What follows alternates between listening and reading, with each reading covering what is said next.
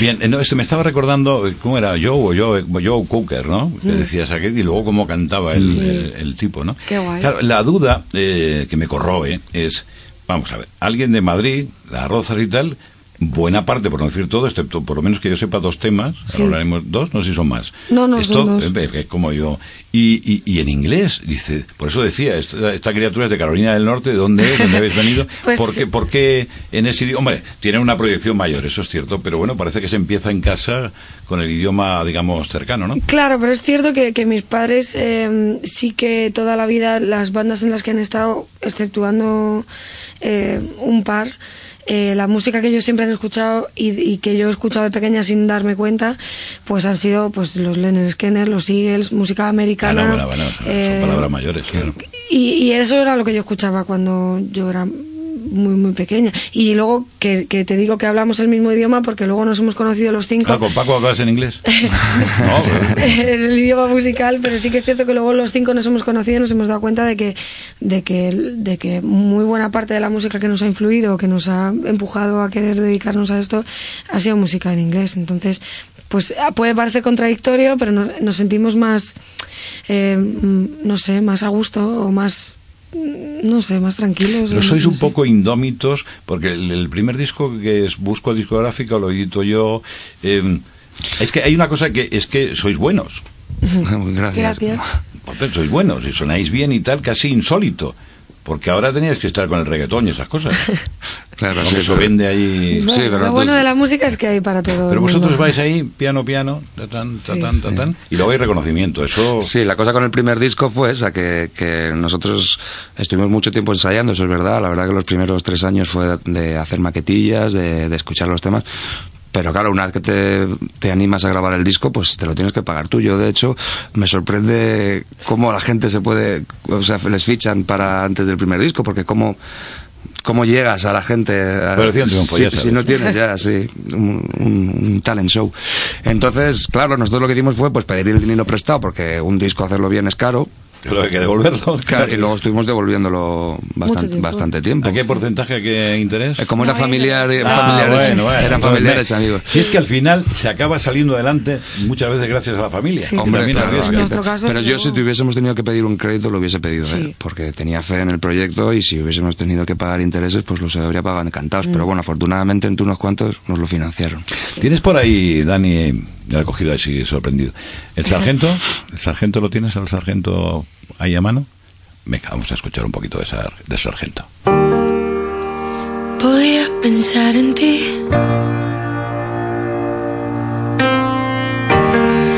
No olvidar tu nombre.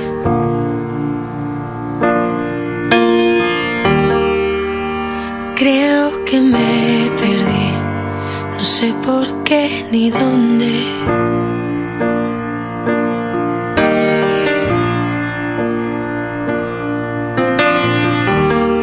Tengo nubes en los ojos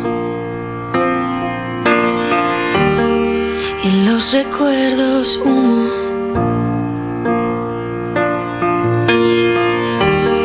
Tengo los pies rotos y en la garganta un nudo.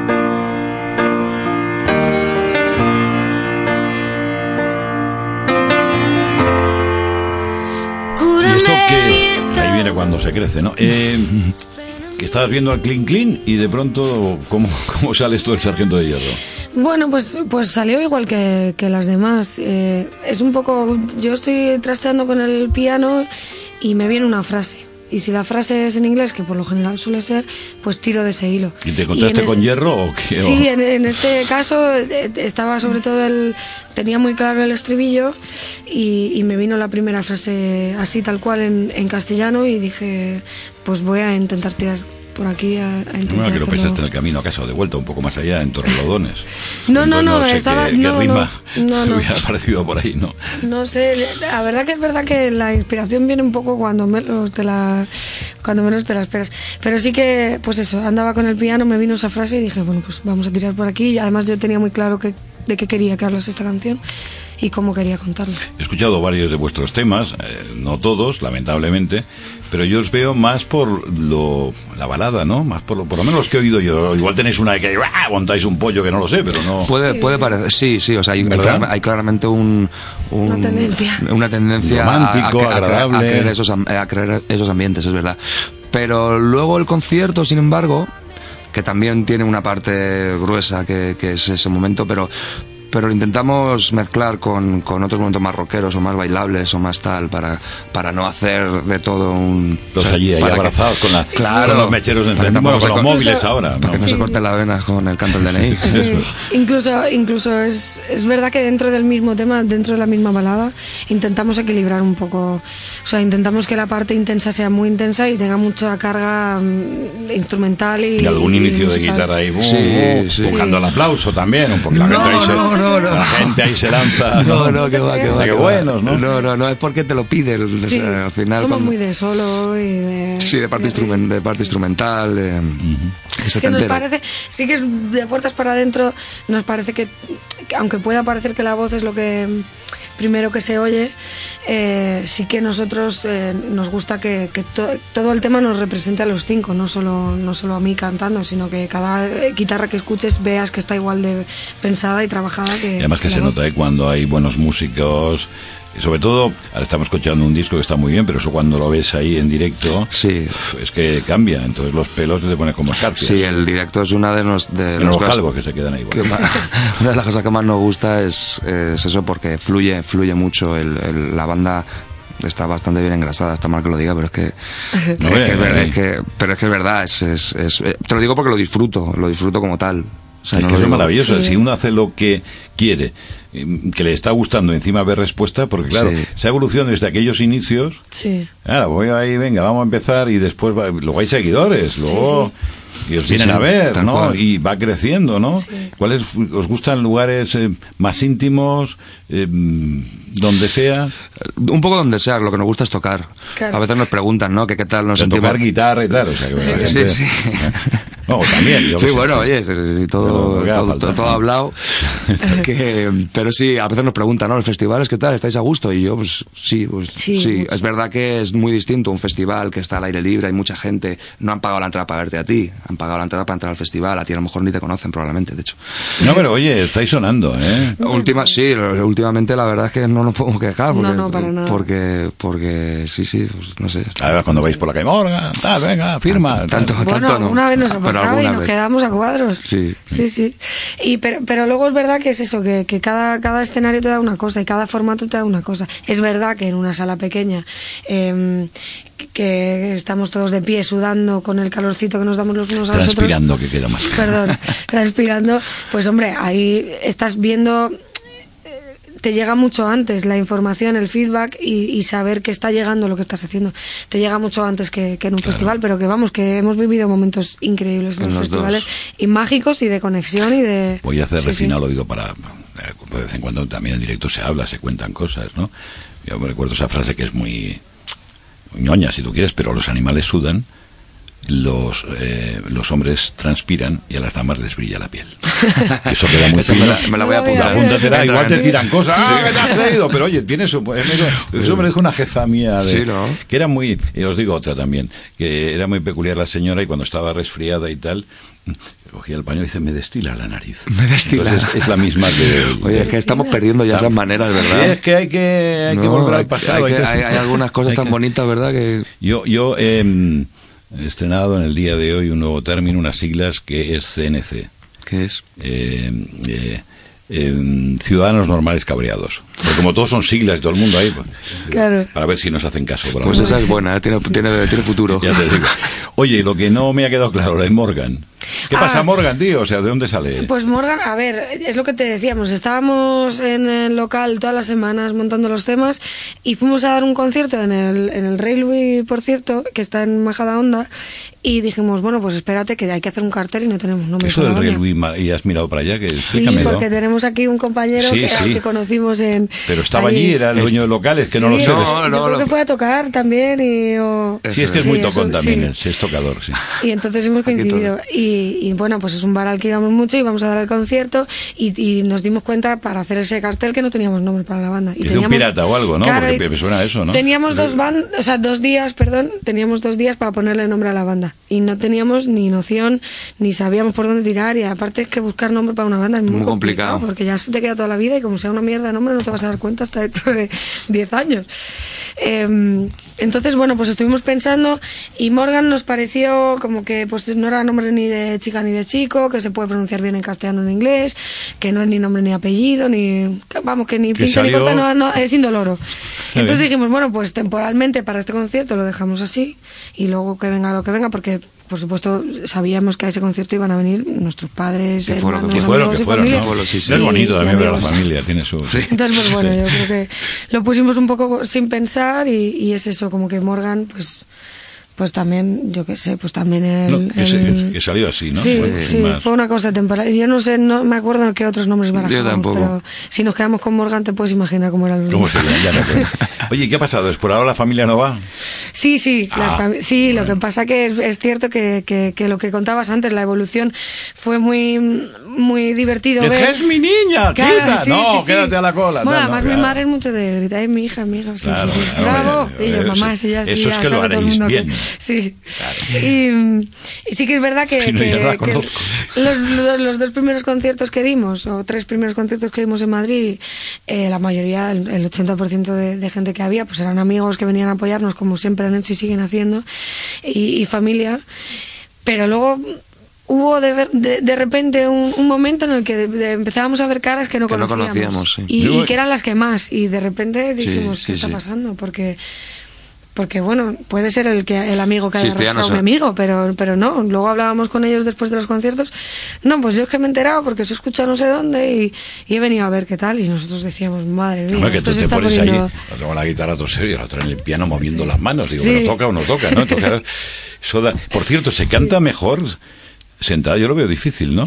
Bueno, es que como tampoco me... Claro, si digo, ya me sale solo, pero es que La si postura. tú estás de- la postura ahí delante de un piano y tocando, Es que y dice, mira- y toco y canto, ya no sé qué hago, ¿no? No te sabría contestar, porque como, canta, como cantante técnica soy un desastre. O sea, no sé qué estoy haciendo en ningún momento. Ah, bien. controlo en absoluto. Pues no queda mal. Entonces, no te sabría decir si me cuesta más o menos. Yo lo hago. Pero lo has probado, Yo lo pero hago claro, lo- de lo pie no sé puedo. cómo alarga, subes el Sí, piano. de pie también he cantado y también. Bien, ¿no? Bien, Oh, no qué sé. suerte. Algunos cantamos con una Yo calandria. prefiero no saber lo que hago, porque como me ponga a saber lo Pues que si hago. lo tienes eh, ahí en el YouTube. no si ya me te has veo, visto, no me veo, mírate, no mírate que está verme. muy bien, No más con verme. lucecitas y tal. No, horrible, Oye, una- otro concepto que me llama la atención, dice, una banda, ¿no? Pero es que ha- ha cambiado- porque banda es de la, lo que venía el pumba, pumba, pumba, eso es una banda. Sí. Y luego estaba lo que se llamaba grupo en otro Ah, momento. eso es. ¿Cuál es el con- Conjunto. Un conjunto, conjunto? sí. Conjunto, es verdad, conjunto, el grupo, Sí. y sois banda. Somos banda. ¿Cuál es la diferencia? Es que no lo sé. Por... Bueno, nosotros, bueno, yo lo de banda es por, eh, por el inglés. O sea, entonces Sí. a los grupos, Banda. a los gru- uso banda y grupo de la misma De la manera, misma entendiendo manera, lo mismo. sí. La diferencia entre una banda, como lo entendemos nosotros, y a lo mejor un solista o una cosa es, es que lo que decía antes Nina, nosotros tomamos las decisiones muy, o sea, entre los cinco y, y- y tenemos la filosofía de banda de, de- en lo musical y en lo que no es musical también. eh, pero eso, lo, pero lo importante Sí, de no, lo pues que- el concepto de lo un que poco estamos más hablando. internacional, ya está, no hay que darle más sí. vueltas, ¿no? Cada uno tiene su 20% de importancia en la banda y los cinco tomamos las decisiones y vale lo mismo la opinión de uno que de Que otro. Sabes que luego te vas a yo que sea, ¿cómo se llama? Donde siempre se llenan de agua, se encharcan ahí en el sur. Están los Es- eh, sí, eh, en Nueva Orleans, En Nueva eh, Orleans, que sí. van con la banda y bumba, Sí, bumba, porque eso, eso es, es- eso es lo que también me, eso sona- suena me sonaba, ¿no? Oye, y entonces, eh, van dos discos. Eso es. Si uno quiere comprar el último disco, dice, ¿me pido el que es Sargento de Hierro o que se pido Morgan directamente? O... No, el segundo disco se llama Air, el primero se llama North y, y se puede comprar en nuestra web en o nuestra web. o Dice en que me, me- me ponga el norte, porque acá la gente igual se despista ahí, o el norte. No, no, yo creo que la gente lo tiene. Lo tiene Pues mira que podría haber puesto, "Ah, por meterme donde no me llaman, ¿no? Sargento Hierro, solo teníais ahí mascado. Ya, pero es que. No, que nosotros, Claro, eh, no, es que sí, no bien, solo bien, Sargento. bien. El disco para nosotros, los dos, y, y hablábamos antes de lo, de lo romántico que uno puede ser con, con el formato físico, porque tiene los días contados al parecer.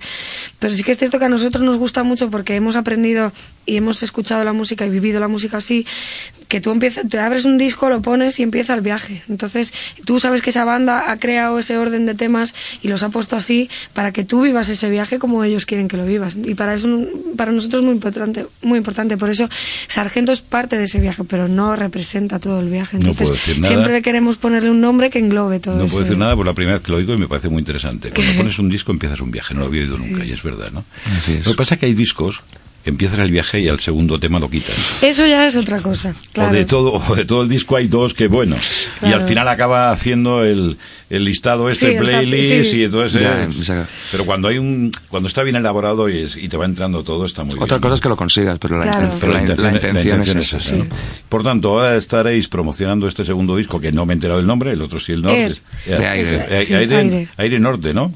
Bueno, North es el primero, que es, es norte, y el segundo disco es Air, que es aire, y están muy, Sí, están muy. Fire, total. Eh, sí, nos falta- nos falta, sí. Viento, ya tenéis el viento, el este, el oeste, el al- sur. Más suma, resta, multiplicación y Sí, división. sí, a ver. Lo que importa es el sí. contenido, oye, un hombre así clarito. Oye, ¿y la cosa así internacional?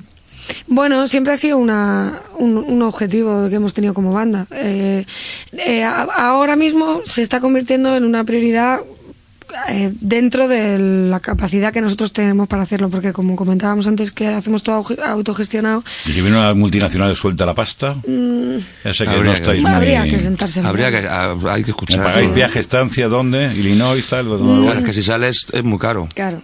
Y somos cinco personas, y Claro, vamos solo los y cinco. comen, y- y comen, y duermen, y gastan. hipotecas, Hacemos, gasto. Hacemos mucho gasto. Entonces, la cosa es a lo mejor, y claro, tiene que ir gente a verte para que, Claro. pero Claro. claro, ¿quién me va a ir a ver en Francia si no saben, no saben ni que Sí. Pero existimos? todo es empezar, ¿eh? Sí, hay estaba que crear- viendo Sí. Alejandro Sanz, por ejemplo, que el, el tipo, según vi un, un documental que hicieron, el tío se lo ocurrió y tal, y Claro, fue para allí, que estoy sí. aquí, venga, a empezar. Es que claro, no era queda uno. otra más que Claro. picar. Vas a llevar cinco, No queda pero hay que- perseverar también. Pero si hay una, pero hay apoyo siempre detrás, normalmente. Bueno, nosotros en nuestro caso, como, como no tenemos ese apoyo La voluntariamente, eh, también es cierto que pues igual que hemos ido poco a poco creando aquí una infraestructura con la que ya nos hemos asentado como, como banda y empresa. que y soy rebelde, está claro. Sí, yo creo que vamos a intentar dar los mismos pasos en el extranjero. ¿Qué pasa? Que vamos a tardar eh, el Empezáis triple por que Portugal, cualquier. Sí, yo que vamos sé, a- que queda más cerca. Va- sí. Por ahí por Badajoz. Pues mira, no es tontería. No, no, es tontería, ¿no? Oye, vamos Lisboa a, y ir- tal, muy vamos a bonito. tardar el triple a lo mejor que otra persona que o- u otros jóvenes. artistas que claro no Sois jóvenes. prisa.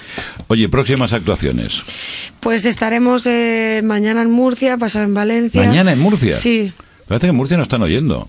Pues, no sé cómo están pues las ahí emisoras. estaremos. Están las entradas que agotadas. sí. Así que gracias a todas las Ya no personas vayan.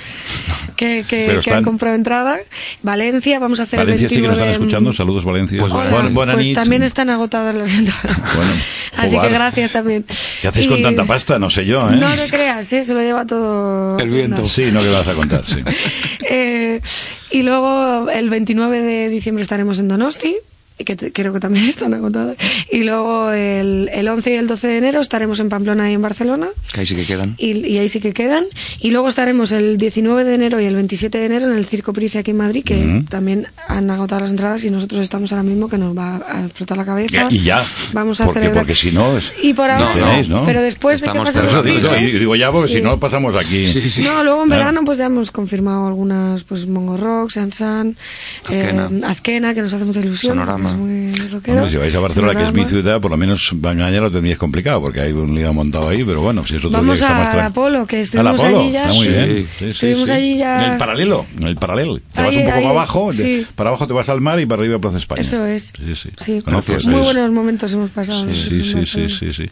El Apolo que ha tenido uf, un historial también. Lo que pasa Sí. es que es la sala Apolo como tal, el, Sí, es la el sala. teatro. Sí. Pero luego también había una discoteca. Sí, luego tienen varios. Sí, Esto es la sala. Sí. Buen sitio, luego vais a Muy Montjuic, bonito. os dais una vuelta y Claro. tal. Sí. En Y- Montjuic estuvimos hace poco haciendo unos acústicos también y es que es maravilloso. Siempre Sí, que sí. vamos lo pasamos muy Y bien. Montjuic tenía, tuvo un tiempo lo que es el, lo que era el parque de atracciones, que luego Sí. lo han desmantelado y me ha quedado. Y tenía un, como un escenario fantástico por el que pasaron montón de gente, además con gran capacidad, Sí, muy sí. bien. Pero bueno, los, los tiempos cambian. Pues Morgan, pues ala, gracias muchas por gracias. gracias por estar aquí, seguir triunfando. Y bueno, aquí están Nina y Paco, o Paco y Nina, son muy majetes y que están ahí ellos con lo suyo y que luego aparecerá otro disco, supongo. Y Probablemente. Oye, que lo hacéis muy bien. Y ya está. Si gracias. no me callaría, yo, "Ah, parece que tocan, pero no, la verdad es que eh, si no las han escuchado es gratis, se meten en internet Sí, y, Spotify. y mejor compren el disco, ¿no? O vayan a alguna actuación. Eso es. Los esperamos. Aquí en Madrid, en el Price, ¿no? A eso Esa es. ahí está. Pues eso es. Pues un placer, de verdad. Muchas Escuchamos, gracias por ¿Qué tema un hueco. queréis escuchar? Pues, Pues lo que os apetezca, ¿qué tenéis ahí? A ver. ¿Qué? ¿Os da Pues- igual? Ah, pues mira, el Flying Peacefully. Venga, Flying Peaceful. Que es la para 8. despedirnos. Esta os gusta, ¿no? Bien, ¿no? Es que esta sí tiene un Bueno, aire así muy optimista, más pues así cachondo. nos despedimos en plan contentos. Pues gracias por venir, estar este ratito con nosotros, que os vaya todo muy bien, Gracias. nosotros que lo veamos y Eso es. disfrutemos de la música de Morgan. Gracias. Gracias.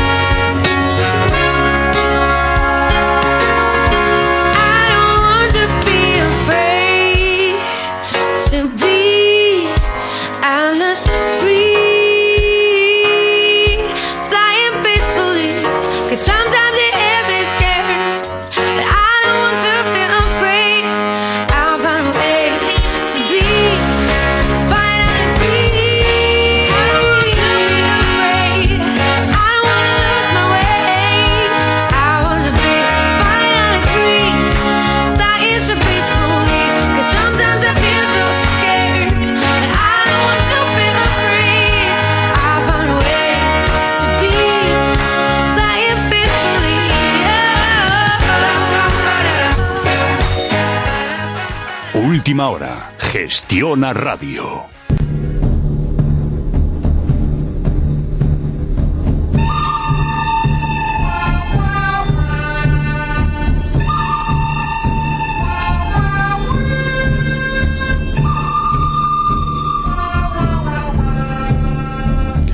Juanen, sal detrás del árbol, que tenemos que hablar. Tenemos que hablar, Javier, tenemos que hablar. ¿Cómo estás? ¿Cómo estás? Pues bien, todo muy bien, todo muy bien. La verdad es que ya contando los, eh, las horas casi para que llegue la Navidad. Ah, pensaba que para que llegue el día de la lotería, a ver si toca algo y eso, ¿no? Bueno, pues algo de lotería hay, pero- porque es tradición, pero la verdad es que tengo poca esperanza. Ya sabes que es el día más de la salud que otra cosa. Y yo al final, eh, lotería, yo que no soy nada ludópata ni juego a nada, por tanto no me toca nada. En Navidad, pues Sí. aquellos de empresa, de algún amigo y tal, algún familiar y poco más. Y nunca me ha tocado. O sea que. Eh, Algún- alguna pedrea de estas de 100 euritos, Bueno, algo así. pero- Bueno, y con eso ya eh, te das por contento. Porque Claro, claro. Ah, Y, luego claro, encima te toca y se lleva el 20% de Hacienda, pues igual dice, oiga, dígame lo que me llevo. Si usted compra un billete, le Si va a tocar tanto. Son 322.000, si no recuerdo mal. Ya, ya. Porque sujeto, sujetos están 390.000 al ese 20%, entonces te llevas 322.000 de los 400.000 que te tocan. Claro. Lo que pasa es que luego hay un lío porque si lo tienes compartido con otro es la mitad y esas Claro. cosas y me pierdo. Pero diga, mire usted, como a nosotros nos gusta llevarnos la pasta, a usted le va a tocar, si juega un décimo, 300 y pico mil. Y ya está. Y te vas tan contento, ya sabes. Luego ya te sabe mal. Porque claro, es, Sí, es tu sí, dinero. Claro. Sí, sí, sí, sí, Pero- sería otra forma de, de- de plantearlo y la verdad es que, hombre, tiene sentido, tiene lógica. Es que es como una especie de pequeño engaño, si me lo permite. Porque yo soy el que pone las normas y luego te voy a pillar, es como todo. Es decir, oiga, si me ha tocado, como eh, estaban comentando nuestros compañeros del programa anterior, ¿no? Aquellos eh, bares de carretera que eh, ponen un coche, un jamón, que vale aquello un pastón, ¿no? Y luego tienes que vender la mitad de los productos para poder pagar lo que te pide Hacienda. Pues ya cuando, cuando, cuando pagues el billete que vaya con IVA ya se lo llevan por delante. Yo qué sé, buscar soluciones y sobre todo si, si, si tienes cuatro duros y todo aquello te da una alegría y dices, todo para mí, pues no es para ti. Bueno, vamos a ver, ¿qué, te- qué tenemos para, para ver ya de cara a Navidad? Bueno, tenemos tenemos varias cosas interesantes. Eh, la verdad es que casi no sé ni por dónde empezar. Mira, te voy a empezar por la guerra de los cómics, que me parece... eh, El Aquaman de- no te gusta el Aquaman este, ¿no? A ver, Aquaman pues es de la parte Es- de DC Comics y, y es verdad que no me parece el, personaje más desarrollado del mundo. Ah. Eh, este chico del Jason Momoa que, que ya fue eh, Khalil Drogo en, en Juego de Tronos, pues está muy Joder, bien. ¿cuánto sabes, chico? Yo no sé ni lo que me estás hablando, pero bueno. No, pero este es como el... el, el- ¿Cómo se Un llamaba? Un Dothraki de, de, Juego de, de Juego de Tronos. Sí, pero ¿cómo se llama? El Kevin Costner, ¿no? Que hizo de aquello que fue un fracaso económicamente, ¿no? Cuando hacía de, de ser marino, que iba en un barco, pero que, se sumergía y no se ahogaba y no sé qué más, ¿no? ¿Te acuerdas? Eh, sí, claro que me acuerdo. Y, y se me acaba de la. Tengo, tengo la imagen en la cabeza y se me acaba de Sí, ir que, la, que la se encuentra película. una niña y a otra dama y buscan la tierra y no sé qué cosas, ¿no? Pues como este está por ahí Bueno, entre los ahora- pescados también, pues no sé. Sí, me saldrá, me saldrá el nombre, pero sé, sé perfectamente la, la O película sea, que... el, el, no- el, el actor, que era, creo que era director también, o productor, era Kevin Costner, ¿no? Pero bueno, no sé cómo se llamaba la... Sí, bueno, venga, sí, va- a lo tuyo, a lo tuyo. Que yo me pierdo, Y, y venga. luego la guerra de, de DC Comics contra Marvel, porque también se estrena esta semana Spider-Man, otra de Spider-Man, un nuevo, univer- un nuevo universo. Y a mí, eh, ya Spider-Man, ya no sé por qué vamos, también eh, empieza a aburrirme un poquito eh, otro Spider-Man. Y bueno, a ver qué, qué tal se, se da, pero otra vez, otra vez, otra vez Spider-Man. Bueno, es, es parte de la guerra de, de- del cine de cómics, en este caso entre lo que es DC Comics y lo que es Marvel, dos sagas que, bueno, eh, creo que Marvel está siendo mucho más exi- exitosa, pero para los seguidores de una y otra saga o de uno y otro sello de estos cómics, pues tienen para en esta semana cosas para ver. Así que Estos, y est- estos héroes que nacen en momentos de crisis, ¿no? Cuando la gente está deprimida aparecen los grandes euros. Héroes, a ver si aparece alguno por aquí, no sé. Bueno, el Super López, ¿no? Pero no sé si... Y es que lo de Spiderman dice, ¿dónde lleva los saquitos para sacar la, la tela de araña? En fin, no, es que no es muy creíble, ¿no? Pero bueno, en fin, oye, para gustos, colores, ¿no? ¿Qué más Sí. tenemos? Oye, eh, eh, era Waterworld, ¿no? La película. Me parece ¿Puede que sí, me parece... Sí, sí, sí, sí, creo acaba que sí. llegar Waterworld. Sí, sí, Pues, eh, un, eres, eres un crack, vamos. Bueno, bueno, es que Sí, la memoria sí. se nos va a todos. Y luego hay una que, que, pues mira, también te digo, me daba mucha pereza en un principio, que es el regreso de Mary Poppins. Sí, sí, estaba Eh, pensando en ello, sí. Claro, eh, 64 años después, que vuelvan la misma historia, pero la verdad es que no es la misma historia. Es una historia distinta, eh, el, reparto, el reparto convence bastante, Emily Blunt, Meryl Streep, Colin Firth, Angela Lansbury, Angela Lansbury con 93 años que Mm. tiene ya Angela Lansbury, eh, la señora Fletcher. Sí, sí, sí. ¿Te acu- te acuerdas de la señora Fletcher? Sí, y además va a haber va a haber la- una aportación de Eric Van Dyke, que en esta ocasión, pues eh, me imagino que no dirá de... Hará de abuelo, ¿no? ¿O qué? No sé qué hará, porque... Ah, Bueno, pues me imagino que un, que un pequeño cameo, porque todavía no he podido ver la película, pero me imagino que un pequeño cameo y no la de Chinchibiri Chinchibiri, pero, pero seguro que tiene su presencia en, bueno, para la continuación de la saga, ya que Julie Andrews no puede estar, pues, eh, pues seguro que, que tiene gracia. Entonces, pues para los nostálgicos de aquellos tiempos en los que siempre en Navidad venía Mary Poppins y ese tipo de películas, pues eh, va a estar bien. Yo creo que va a estar bien, es una historia distinta, no es, no es, no es un remake de la misma historia que era lo que yo me pensaba que era, y, y no, sin embargo es una historia distinta, con una con un planteamiento distinto, y bueno, pues, eh, pues es, es época navideña, Javier, hay que, hay que ver estas películas también. Ujú. Luego está Perdidos en París, Pero yo París es una comedia francesa, es una comedia francesa... que no veo eh, ninguna bueno, pues, puntuación ni nada, lo veo así como muy planito esto. Bueno, seguramente porque todavía no la habrán podido ver. Mm. Es una comedia de enredo de una chica que va a ayudar a, a su tía a París, pero el caso es que cuando llega a París se le pierde la maleta, además su tía desaparece y bueno, a partir de ahí se suceden una serie de enredos eh, pues que van eh, aportando ese toque cómico a la, a la película. Entonces, bueno, una comedia de origen francés, que nos gusta el cine europeo también, y por qué no, para quien quiera algo más, más ligerito, más de pasar el rato y echarse unas buenas risas, pues también se puede acercar a Perdidos en París.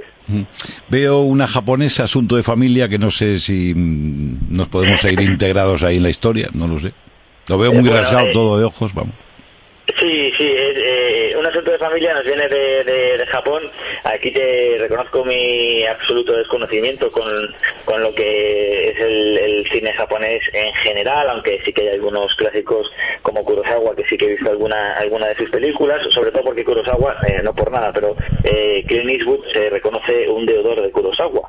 Eh, de hecho, Yojimbo eh, luego se, se hizo, bueno, una especie de remake estadounidense, eh, pero Yojimbo es una obra, es una obra de, arte. Y este cine japonés de ahora, bueno, pues eh, viene, llega aquí hasta, hasta Europa. Es interesante bien porque, porque ves otras culturas, ves eh, otro tipo de, de relación, incluso entre la familia. Y entonces, pues este asunto de familia puede ser eh, pues una buena oportunidad de- para ver otras cosas que no son tan, tan usuales dentro de nuestro cine y que, ¿por qué no?, nos podemos acercar y siempre es curioso. Pues mira, para que lo sepas, hace un instante han estado con nosotros Morgan, que es un Hombre, grupo, eh, grupo un musical, señor. sí, sí, muy majos, la verdad. Ha estado Carolina, eh, más conocida Tienen por... una canción que se llama Sargento de Hierro. Eh. Quidecua, a ver si te enganchaba y no te he podido enganchar. Y tú, como eres así, como muy de clean clean, digo, mira, a ver si encuentras el disco. Simplemente te metes en internet y lo tienes Sargento de Hierro. Que normalmente cantan en inglés y esta está en, en español. Y está, Está en español, y está, sí, y está sí. un poco influenciada por, por pues, la idea de, bueno, del Sargento de Hierro, de clean clean, del amigo clean. Pues sí, sí. Pero como ya lo sabía, pues nada que decir. Pero pues si te metes en nuestra página y lo quieres oír la entrevista y la tienes grabada, que lo sepas. Pues, eh, eh, pues eh, hombre, diciéndome que has tenido a Morgan, me voy a meter en la página y lo voy a, y lo voy a escuchar, claro Muy majete. No sé si todavía está cargada, pero bueno, que en en breve estará, ¿no? Bueno, si no soy mañana, Eso es. Eh, ¿Qué me queda por aquí? Danza. Sí, musical. Danza es, sí, es una película que nos llega desde, desde el País Vasco y que, bueno, pues cuenta los costumbres y tradiciones de, de la sociedad eh, basada en un musical, ¿vale? Basada precisamente en esto, en la música tradicional eh, del País Vasco. Con lo cual, eh, pues igual que te decía antes, eh, es una película que para los que no sean sobre todo conocedores de, de lo que es eh, lo que son los bailes vascos y Sí, veo la- y, las bueno, piernecillas para arriba, para abajo, pues esa, danza típica vasca, ¿no? Sí, sí, sí. sí, Sí, como si fuera un aurrescu, ¿no? Pues, Mm. eh, pues algo parecido. Entonces, eh, pues tiene profundidad sobre todo porque ese tipo de interioridades familiares y de sociedad, pues a lo mejor son más desconocidos para los que estamos en Madrid. Pues eh, siempre es una buena oportunidad para aprender, para aprender algo, Sí, sí. además de, de otra parte de España tan importante como es el País Vasco. Juan, en que el amigo Dani me hace unos gestos, no sé qué quiere decir, aunque me lo imagino. Mira, ya ha puesto la sintonía de salida. ¿Con cuál te quedas entonces? Venga, nos vamos a quedar con el regreso de Mary Poppins, que la gente además que vaya con los chavales y que vea a Mary Poppins otra vez. Y con paraguas y todo, que va la criatura, ¿no? En este caso lo veo Sí, en, claro. en la mano, ¿no? Eh, Claro, claro. Juaren, feliz Navidad, sé bueno y temeroso Feliz del Navidad. Señor, no hagas maldades y esas cosas. Y vete Benditas con prudencia. Un abrazo, Vale. cuídate. Un abrazo, Javier. Hasta luego, hasta luego, adiós. hasta luego.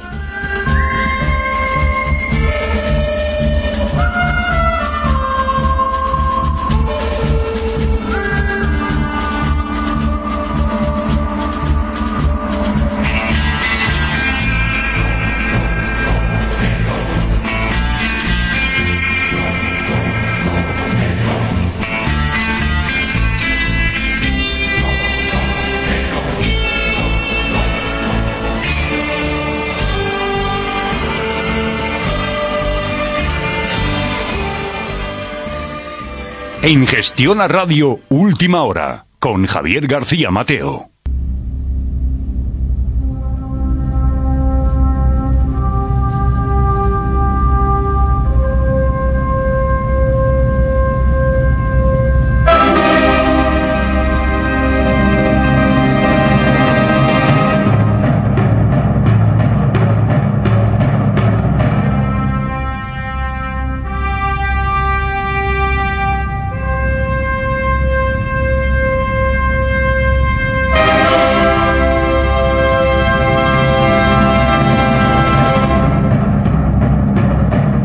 Ya recuerdan ustedes, eh, ya recuerdan, recuerdan aquella frase que decía un pequeño paso para el hombre, para un hombre, ¿eh? un hombre, y un gran paso para la humanidad, ¿no? Eh, la historia desconocida de la llegada del hombre a la luna. Pero eh, el título del libro del que vamos a hablar es ese, un pequeño paso para un hombre. Y esa historia, repito, desconocida. Lo ha escrito Rafael Clemente, que es un ingeniero industrial, colaborador en, en temas de divulgación en diferentes medios y además, y eso dice mucho, eh, fundador y primer director del Museu de la Ciencia de Barcelona, actual Cosmocaixa. Rafael Clemente, buenas noches. Hola Javier, buenas noches. ¿Todo bien por esas tierras? Pues todo bien, todo bien. Estamos lejos, ¿eh? De todas maneras. Sí, sí. Bueno, no, eh, yo no sé si, yo no sé si Rafael está en la Luna, está en Barcelona, otro en Madrid, no sé, no sé dónde. No, no, estoy, estoy en Barcelona, Ah, bueno, estoy en bueno. Barcelona. no tan 600 lejos y pico kilómetros y el AVE y esas cosas, ¿no? Eh. Algunos pensarán que lejos en algunos aspectos, pero bueno, eso ya serían motivos de otra. Gente, cuando hablamos de, de la luna y esas, bar- no barbaridades, bestialidades en el sentido de que capacidad, ¿no? Que ha hecho el hombre y luego por pequeñeces nos, nos estamos aquí zurrando. Pero bueno, eso es otra guerra, ¿no? A ver, Efectivamente. a ver, eh, recordamos, eh, y además yo tuve el honor de trabajar con él, aquellas imágenes que nos llegaban de, de, de ese paso, ¿no? Esa transmisión o retransmisión, porque claro, la- era de- desde, desde la luna un poste que luego se repetía. Lo digo porque la gente dice retransmisión y es transmisión. Por esa transmisión o retransmisión que nos hacía para España Jesús Hermida en aquel momento, ¿no? y, y como están los incrédulos, de, aquello pasó, ¿no?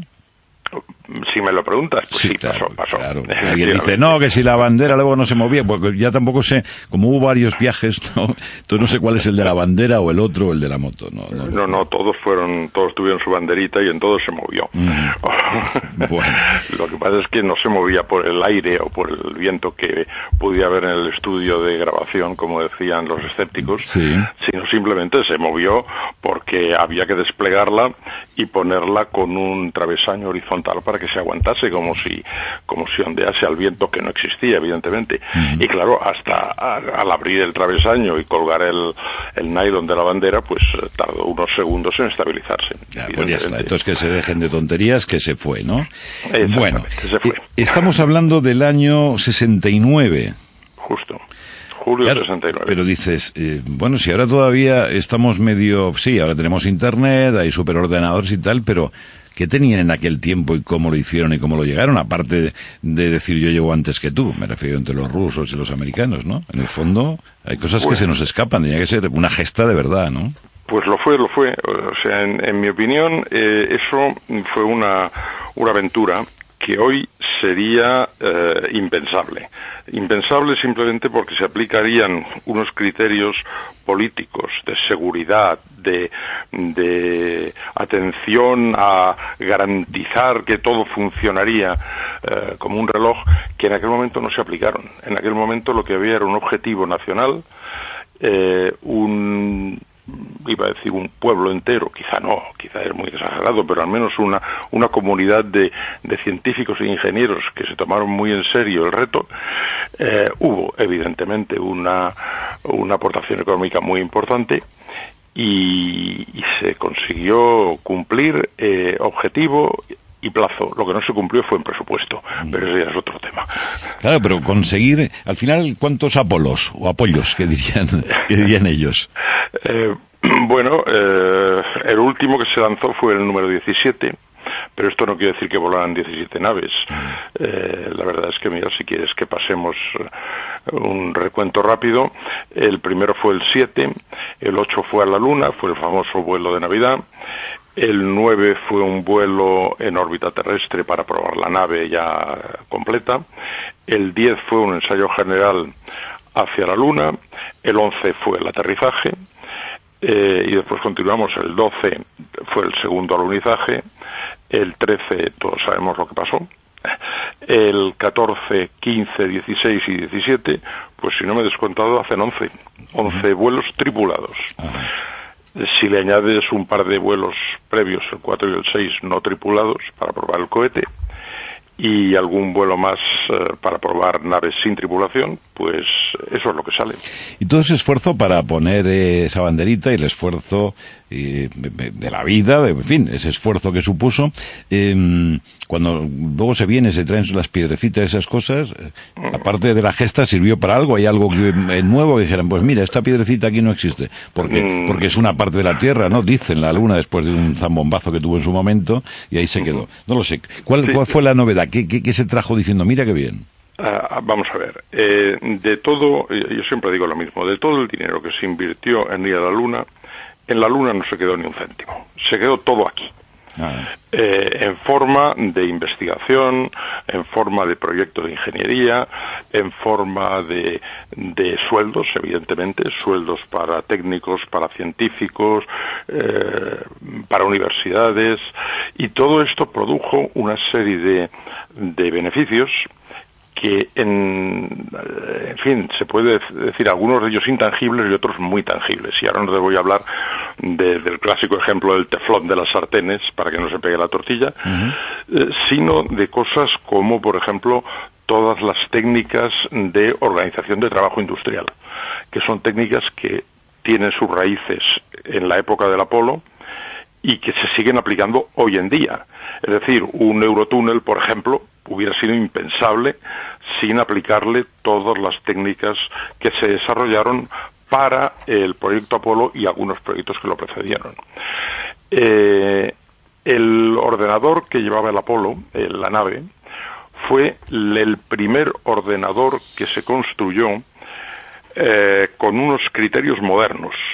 Es decir, en aquel momento los ordenadores ocupaban habitaciones enteras y para montar este ordenador eh, se les concedió a los ingenieros eh, la famosa medida de un pie cúbico. Y ahí teníais que meter, es decir, 30 centímetros por 30 por 30. Y ahí teníais que meter un ordenador capaz de ir a la Luna y volver. Eh, en este ordenador fue la primera vez que se utilizaron circuitos integrados unos circuitos integrados que a lo mejor tenían 20 o 30 transistores dentro, cuando hoy cualquier eh, procesador de nuestro teléfono tiene millones de transistores, pero el, el origen estuvo ahí. El ordenador del Apolo, mm, por decirlo así, fue el primer ordenador que se encargaba de controlar otras cosas. Hasta aquel momento los ordenadores simplemente procesaban datos e imprimían papel. Este no.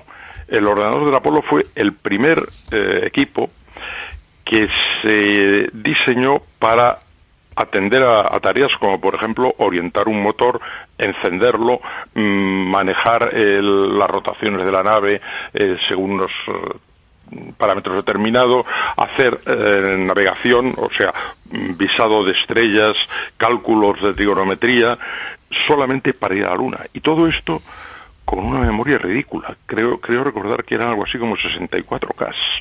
Ks, no megas ni gigas. sí, sí, vamos. Sí, sí, era, era una cosa absolutamente increíble. Que cualquier teléfono móvil supera con creces, vamos. Sí, sí, pero mm, la comparación no es correcta. Es decir, eh, la potencia de un teléfono móvil, claro que, que- que supera la potencia de aquel ordenador. Pero la pregunta es, ¿tú te atreverías a confiarle tu vida durante una semana a tu teléfono móvil, garantizando que, aquel, que no se pararía nunca, que no se colgaría nunca en esa semana? Pues la verdad es que te- no, estaría muy claro, estás ¿no? jugando la vida. Claro. Entonces los astronautas eh, hicieron esa apuesta de alguna manera. Y para ello, para, para darte una idea, eh, conceptos que se utilizan hoy en, en- en programación, como las interrupciones, quizá a algunos le, le sonará el, el tema, aunque sea un poco técnico, nacieron ahí, nacieron en el programa Apolo. Y el, el sistema, el ordenador del programa Apolo no podía pararse.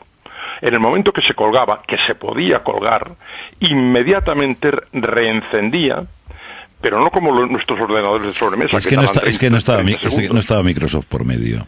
Eh, bueno, ¿De qué le pasa? Venga, Algo. vuelve a reiniciar, ¿no? Eso funcionaba solo, claro. Pero, eh, sí, sí, era, era así, era así.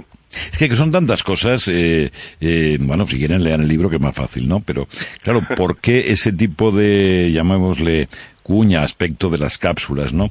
¿Qué tipo de, mm, de, de materiales empleaban para los trajes espaciales? ¿Y por qué eran de ese, ese color así eh, metálico para distinguirlos de los otros, eh, de los que utilizan los pilotos que van por, que suben a cierta altura, ¿no? Claro, yo lo que no, esa es una pregunta que yo siempre tengo curiosidad. ¿Cómo se consigue, estamos hablando del año 69, ¿eh? y unos señores que, que bajan a la luna y dan el pasito y ahí queda la huella, como aparece en la portada del libro, para que eso sea estanco? Pues es una muy buena pregunta, porque en el fondo... ¿Cómo lo hacían, no? A ver. Sí, sí, cerraban con cremalleras los, eh, los trajes, las escafandras, y en el fondo las escafandras estaban cosidas. O sea que en principio eh, estaban hechas a, a puntada a puntada. Claro, y la Lo cremallera, quieras que no, que esté unida, pero hermético, hermético es... Claro, lo que pasa es que complejo, eran ¿no? cremalleras que llevaban varias capas de goma por encima, por debajo, y Claro. aquello garantizaba la estanqueidad. Pero en el fondo Y una los cremallera- guantes, ¿no? Y, y la- y las botas. Guantes, Sí, sí, Claro, sí, claro. sí, sí. Bueno, el, el traje creo recordar que tenía veintitantas capas y cada capa cumplía una función. Eh, había una capa eh, de neopreno, que era el traje de presión propiamente dicho, el que garantizaba eh, que el astronauta tendría una presión dentro del traje eh, frente al vacío de la Luna. Tenía capas de, de teflón, tenía capas de Nomex, tenía capas que unas tenían como objeto proteger eh, al traje de la erosión de posibles meteoritos o del polvo de la luna, que es muy, muy abrasivo. Eh, otros tenían por objeto pro- protegerle hasta cierto punto de rayos cósmicos. Otros eran un control de temperatura para, para evitar los extremos, porque claro, pasar del día a la noche en la luna es pasar de, de 100 grados bajo cero a 100 sobre cero. Y, y bueno, mm, bueno, para darte una idea, las, las escafandras que utilizaban en el Apolo, eh, la capa más interior era una especie de mono de tubos de plástico por los que pasaba agua para refrigerar, porque el problema no era calentar, era refrigerar, eliminar el calor metabólico del, del piloto que iba dentro. Y la mochila que llevaban a la espalda contenía, entre otras cosas, una serie de bombas para hacer circular el agua, evaporadores para eliminar el calor y, y bueno, y aparte de todo lo demás, eh, para eliminar los olores, por ejemplo, llevaba filtros. Sí, Eh, además en, con- en- en el libro... No, no, pero eso eh, más o menos lo podemos entender, pero, pero yo sigo diciendo bien, pero el pantalón acaba en un sitio, pones la bota. ¿Cómo lo aíslas? Y, y los guantes, ¿no? No solo la cabeza, ¿no? A mí me sigue, sí, ya, que puede haber gomas y lo que quieras, pero que, que está muy perfeccionado, eso es lo que... No, no, por, por supuesto, no, no fue el primer modelo de traje espacial que se hizo, ni mucho menos, ¿no? Pero- Alguien dice que hubo un español que hizo el primer traje espacial. Efectivamente. Hizo algunas crónicas por ahí. sí. Efectivamente, bueno, mm, a ver, en todos los países hay siempre el primer nacional que hizo el primer traje espacial. Pero en el caso de, de España, sí. ¿Cómo se llamaba? Herrera, creo recordar. No, no recuerdo, pero sí, bueno, salía eso en, Sí, sí. en- algunos Y libros. fue, aparece, ¿no? fue en los años 35 o 36. Eh, era un ingeniero militar madrileño que eh, estaba muy interesado en temas de aeronáutica. Entonces él quería mm, alcanzar alturas extremas con globo, porque en aquel momento con los aviones era impensable. ¿no? Y se diseñó una escafandra que creo recordar que está en el Museo Aeronáutico de Madrid o algo así. Ah, un- Una réplica, ahora te explicaré por qué. Una escafandra que eh, era una mezcla de traje de buzo y traje de presión. Entonces, por lo que yo sé, eh, la prueba, lo que tú decías, la prueba de, de la estanqueidad de la escafandra, para asegurarse que no tenía fugas de aire, para, para mantener la presión, la hizo en su casa, metiéndose en la bañera y viendo está- que no salieran está- burbujitas. Está bien, está bien. Sí, como, Y- como se regaban los pinchazos de las bicicletas antaño, o de los, bueno, cuando había cámaras en los coches también, sí, sí. Eh, Exactamente, exactamente. Y el hombre quería hacer su primera prueba eh, en el verano del 36, pero por razones obvias. Obvias, claro. eh, exactamente, no, no tuvo ocasión. La escafandra quedó allí prácticamente terminada. Dice, no lo saco porque me lo agujerean a la primera de cambio. Sí, no, me- no, haciendo no, un humor fue- negro, vamos. Fue peor, fue peor. Eh, las tropas, eh, que est- creo que republicanas, aunque lo hubieran hecho igualmente las otras, eh, vieron la escafandra, estaba lloviendo, vieron que tenía goma dentro, entonces la destruyeron para sacar la goma y hacerse ponchos. Jo- Joder, qué cosas, ¿no? En fin, cosas de... A ver, y yo seguiría hablando horas y horas, pero, bueno, léanse el libro, pero cosas que llaman la atención. Bueno, vale, se, se va la luna y después ya no se vuelve. Sí que se volvió, sí que se No, cuando volvió. acabó, digo, lo último Apolo Italia, después, o si se ha vuelto y no sabemos, o qué ha pasado. No, no, no, no, no. eh, se volvió en, en numerosas ocasiones, como te he contado antes. No, no, pero una cosa Pero- son los viajes estos, ¿no? Pero después ya lo del hombre a la luna parece que ha quedado en el olvido, ¿no? Bueno, pues eh, en el año 72, que creo que fue el último, o 71, el último vuelo del Apolo, eh, Estados Unidos tenían otros problemas de que ocuparse. Estaban metidos en plena guerra de Vietnam, perdiéndola.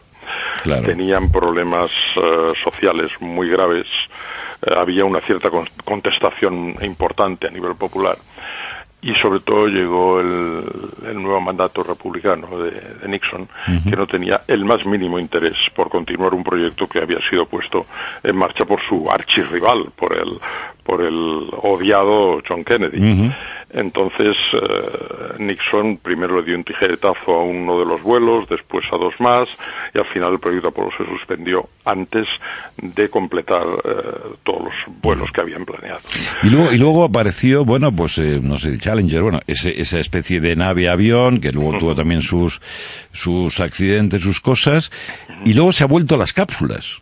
Efectivamente, efectivamente. Te llama la atención, ¿no? No sé Sí, porque sí, los por- rusos lo tenían más avanzado, por, por ya que está yo lo aprovecho. Era pero más barato. Era, Era no, más barato. Tan Ah. simple como era más barato. El, el transbordador, que los rusos también construyeron el suyo, y voló una vez nada más, el transbordador era una máquina fantástica, pero que nunca llegó a cumplir las promesas que habían hecho.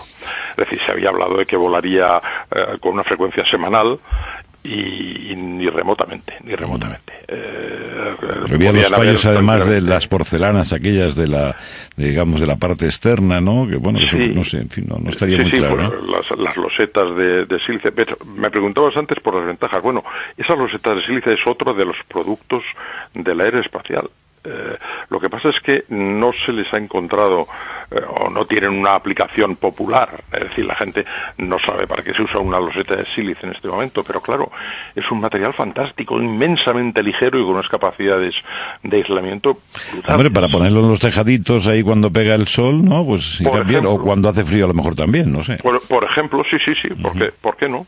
Mira, te- si me permites, te, te comentaré una cosa. La primera fotografía eh, digital eh, popular se hizo en el año 65, 1965, y fue la transmisión de las primeras fotografías de Marte hasta la Tierra que mm, eran muy borrosas, blanco y negro, pero se veía ya algo de Marte. Fue la primera fotografía digital. Eh, Desde el año 64 hasta hoy, ¿cuántos años han pasado? 30, 40, 50, pero hoy es impensable hablar de fotografía analógica, es decir, todas nuestras cámaras Con lo digitales. divertido que era revelar allí en una Hombre. habitación. Pero bueno. Y como, perfecto. No, no, y no, y además es que, es que entre las cosas que, que se apuntan al libro, pues la historia del bolígrafo espacial, pues dice, claro, dice, a ver, lo que se comentaba, ¿no? Dice, si, si llevo, eh, pues la punta que es de carbón puede ser inflamable, pues ahí unos, pues alguien sacó dinero, Fisher, me parece, ¿no? sí, efectivamente. Y entonces, bueno, pues que, que ha habido inventos, ¿no? O las curiosidades de cómo iban al lavabo estas gentes, ¿no? Como también aparece en un, en Bueno, un momento sí. en el libro, ¿no? O sea, son, son cosas realmente apasionantes. Lo que no sé es, eh, precisamente estaba, estaba viendo recientemente, pues, eh, pues un reportaje sobre, sobre que también cambiará el tipo de combustible que se utilizaba para hacer estos lanzamientos, que es el, mm, no sé qué, sólido químico, no sé cómo lo llaman. Después hay, eh, no sé si acabará la forma de, de ir a otros lugares, porque no olvidemos que, vamos camino de Mercurio y a otras naves que van por ahí las suyas. ¿El futuro cuál va a ser? Como gente conoce estas cosas, eh, ¿el sistema fusión o qué hacemos? Bueno, vamos a ver, el tema de la propulsión por cohete tiene un problema, que es que para salir de la Tierra Hace falta mucho y pesa. mucha potencia. No, no, no, muchísima potencia. Y es un poco lo mismo que sucede con los coches eléctricos o, o de motor térmico normal. Es decir, sí, sí, el coche eléctrico está muy bien, pero no tiene suficiente potencia, sí, pero mm, duración la batería hoy por hoy no la tiene todavía. En cambio, un depósito de gasolina sí que te da una energía concentrada que te permite ir de Barcelona casi hasta Madrid sin, sin parar a repostar. Entonces, el tema de los cohetes es muy parecido. Hoy por hoy, el combustible tradicional, que es el queroseno y el oxígeno, que es lo que utilizaba el Saturno, o el hidrógeno y el oxígeno, que es lo que utilizaba el, tra- el transbordador, además de un soporte de, de un par de cohetes de combustible sólido, pues eso es eh, lo que hoy por hoy funciona. Y todo lo que sean mm, inventos de propulsión nuclear, propulsión iónica, que se ha probado, evidentemente, está muy bien para funcionar en el espacio, pero no para salir de la O sea, Tierra. salida y después tiras con eso que, que ahorra espacio y, y cantidad, ¿no? Por así decirlo. Bueno, se- seguro que has, eh, has oído que hace muy poco llegó una sonda japonesa a un asteroide, al Ryukyu. Sí. Eh, bueno, llegó con un motor iónico funcionando durante meses y meses y meses a muy baja potencia. Es decir, no estamos hablando de teorías, estamos hablando de, de, de sistemas de propulsión que existen y se usan.